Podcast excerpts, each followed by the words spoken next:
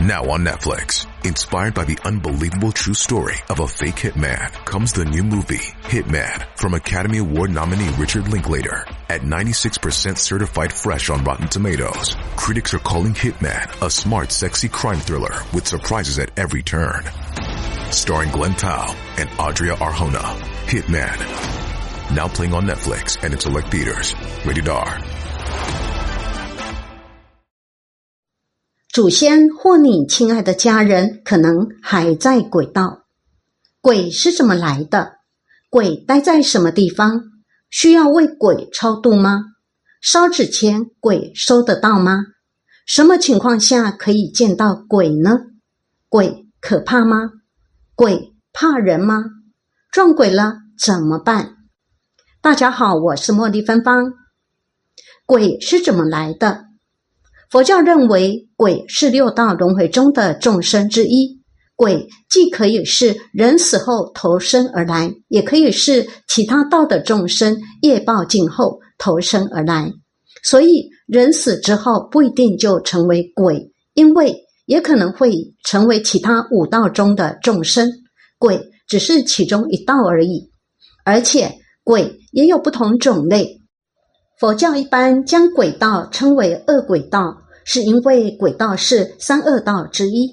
人在生前由于所作不善业力，而感召投身于鬼道，成为遭受种种饥寒苦痛折磨的恶鬼。鬼待在什么地方？鬼道众生一般散居于人间的树林、旷野、坟地等处为多。由于业力招感。鬼道的恶鬼们大多肚大如盆，但咽喉却细如针管。不仅吃不到食物，就算能够吃到，等食物到口中时，也会咽不下去，或者瞬间变为火炭，烧穿肚肠。所以，鬼道众生大多遭受极为痛苦的折磨，境遇十分可怜悲惨。然而，一般的鬼却基本上与我们同在一个时空。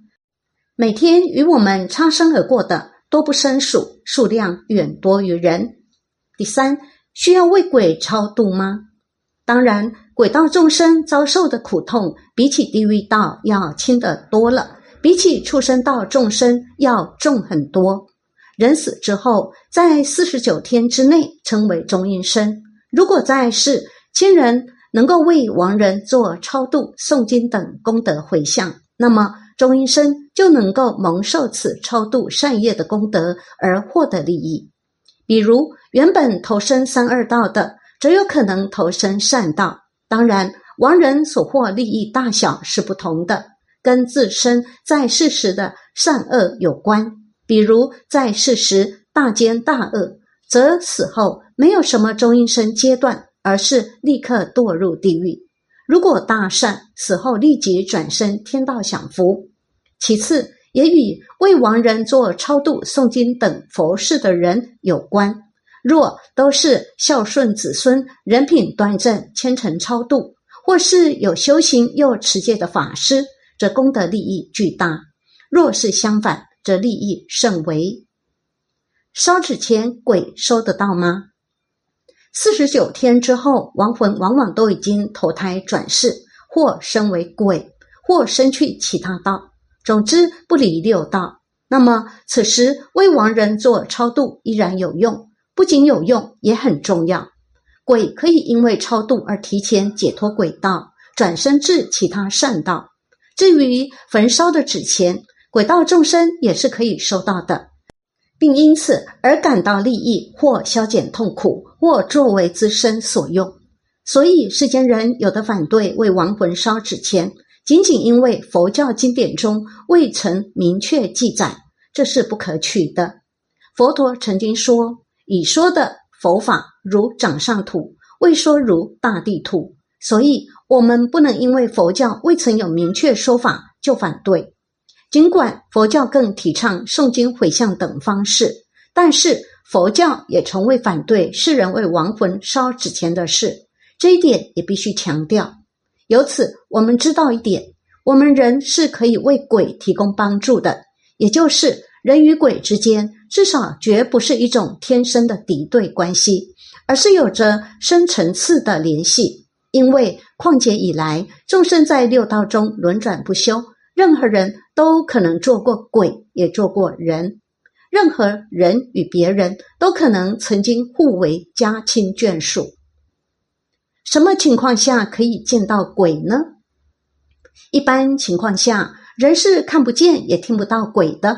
但是在某些特殊情形，鬼是可以被人看见的。除了夜晚旷野中所见的鬼火之外，还有就是在人生重病或者濒死状态时，人的阳气此时衰竭与阳间接近故，所以会亲眼看到鬼；或者在特定的时间环境下也可以看到。但是鬼对于人的一切行为言论，全都能见能闻。所以，人做坏事骗得了别人，骗不了自己，更加是骗不了鬼神的。在民国高僧谭旭法师所著的《隐城回忆录》中，谭旭法师曾经以自己的亲身经历写道：自己在出家前重病时，因为阳寿已尽，被鬼差押解到地府，遭遇审判。后来，因为谭旭法师曾经在世间诵持佛经的缘故，而加寿重返阳间活过来的事情，我们从中可以对阴间的世界广阔一般。此稍后有揭露。第六，鬼可怕吗？那么，鬼与人相比，谁的能量大呢？鬼除了遭受较大较多的痛苦，在智力上不如人类。但高于畜生道众生之外，还由于业力感召所遭的苦痛是没有一刻停歇的，所以在事项上讲，鬼的能量很多时候是不如人的，与人基本没有什么瓜葛纠缠，也就很少有所谓鬼害人什么的。所以人是没有必要怕鬼的。人对鬼的恐惧，除了来自于传说之外，实际上。更多来自于对未知未见事物的恐惧，也是因为不了解而产生的。心地光明、为人正派者，也根本无需怕鬼。所谓不做亏心事，不怕鬼敲门。但是，既然鬼能听能见人的所为，做坏事的人可就要注意了。鬼怕人吗？世间人怕鬼，其实鬼也很怕人。阴阳两隔的原因所生存的虽然是两个境界，但实际上是两种不同心事的划线。德行高的人或者佛教修行者，在鬼看来是头顶发出光芒，光明至圣，因此鬼不能进，进则受伤。一般人也由于人本身的阳气之故，鬼也是非常怕的。盖因阴阳不同，就像阳光，我们觉得温暖。但在鬼看来，已然是灼热欲烧的温度，所以鬼一般在天亮后就会躲在阴暗无光的地方，至午后傍晚，鬼才渐渐出来活动。详细情形，本文后有相关的文字揭露。八撞鬼了怎么办？人撞到鬼会感觉浑身发毛或起鸡皮疙瘩，其实鬼若不小心撞到人，鬼更加难受。因此，夜晚行路宜在路中，因鬼大多在路两旁，以免撞到。撞到了人固然不舒服，鬼更受伤。以上仅仅是依据佛教对于鬼道众生的记载，结合历史上曾经真实的案例记录而做的大略介绍。鬼的世界，我们人终究不能完全了知的。经典记载，能见到鬼或者。能入地狱只有两种情形：一就是人自己堕于鬼道或者地狱；再来就是佛菩萨可以自在往来任何一道，对于三千大千世界的一切都能洞见。何况六道轮回，那是因为神力无边之故。以下揭露一些关于鬼的记载，请您万不可因为佛教中未曾有过详细说法而认为是无稽之谈。恰恰相反。佛教揭示了六道轮回的真相，我们自可根据佛教的说法来对这些虽然不是来自佛教，但是与佛教说法相合的记录，去进一步的了解和印证鬼的种种。台虚大师招鬼差押解至阴府，摘录自《影城回忆录》。台虚大师说，在当时闹时令症的人最怕闹肚子，只要肚里一响，泄几回肚，不几天就要死了。这种病在当时好像有邪气一样。我自金同学家回去之后，到了天黑就觉肚子痛了，那里咕噜咕噜的响。我心想。糟了，恐怕我也要死了，又怕母亲知道了担心，没敢言语，于是把小褂脱下来，将腰围上，就睡觉了。这时我心里又害怕，肚里又痛，不一会儿就像做梦似的把我痛过去了。其实并不是做梦，而是自己死了还不知道呢。虽然是死了，可是迷迷糊糊，像做梦一样。见来了两个鬼，把我架着。飘飘荡荡的过了好些山，又过了很多的水，觉得在水面上就飞过去了。后来那两个鬼把我架到一个庙门口，像一个衙门样子，里面有很多的房子。那两个鬼把我往屋里一推，他说：“进去吧。”一副很凶恶的面孔，说话很愤愤的说：“在这里等候过堂。”这时我才明白，我已经是死了，到阴间来了。心里非常懊恼，非常难过，因为忆起我母亲的话，说我不好养活。这时候才证明没错。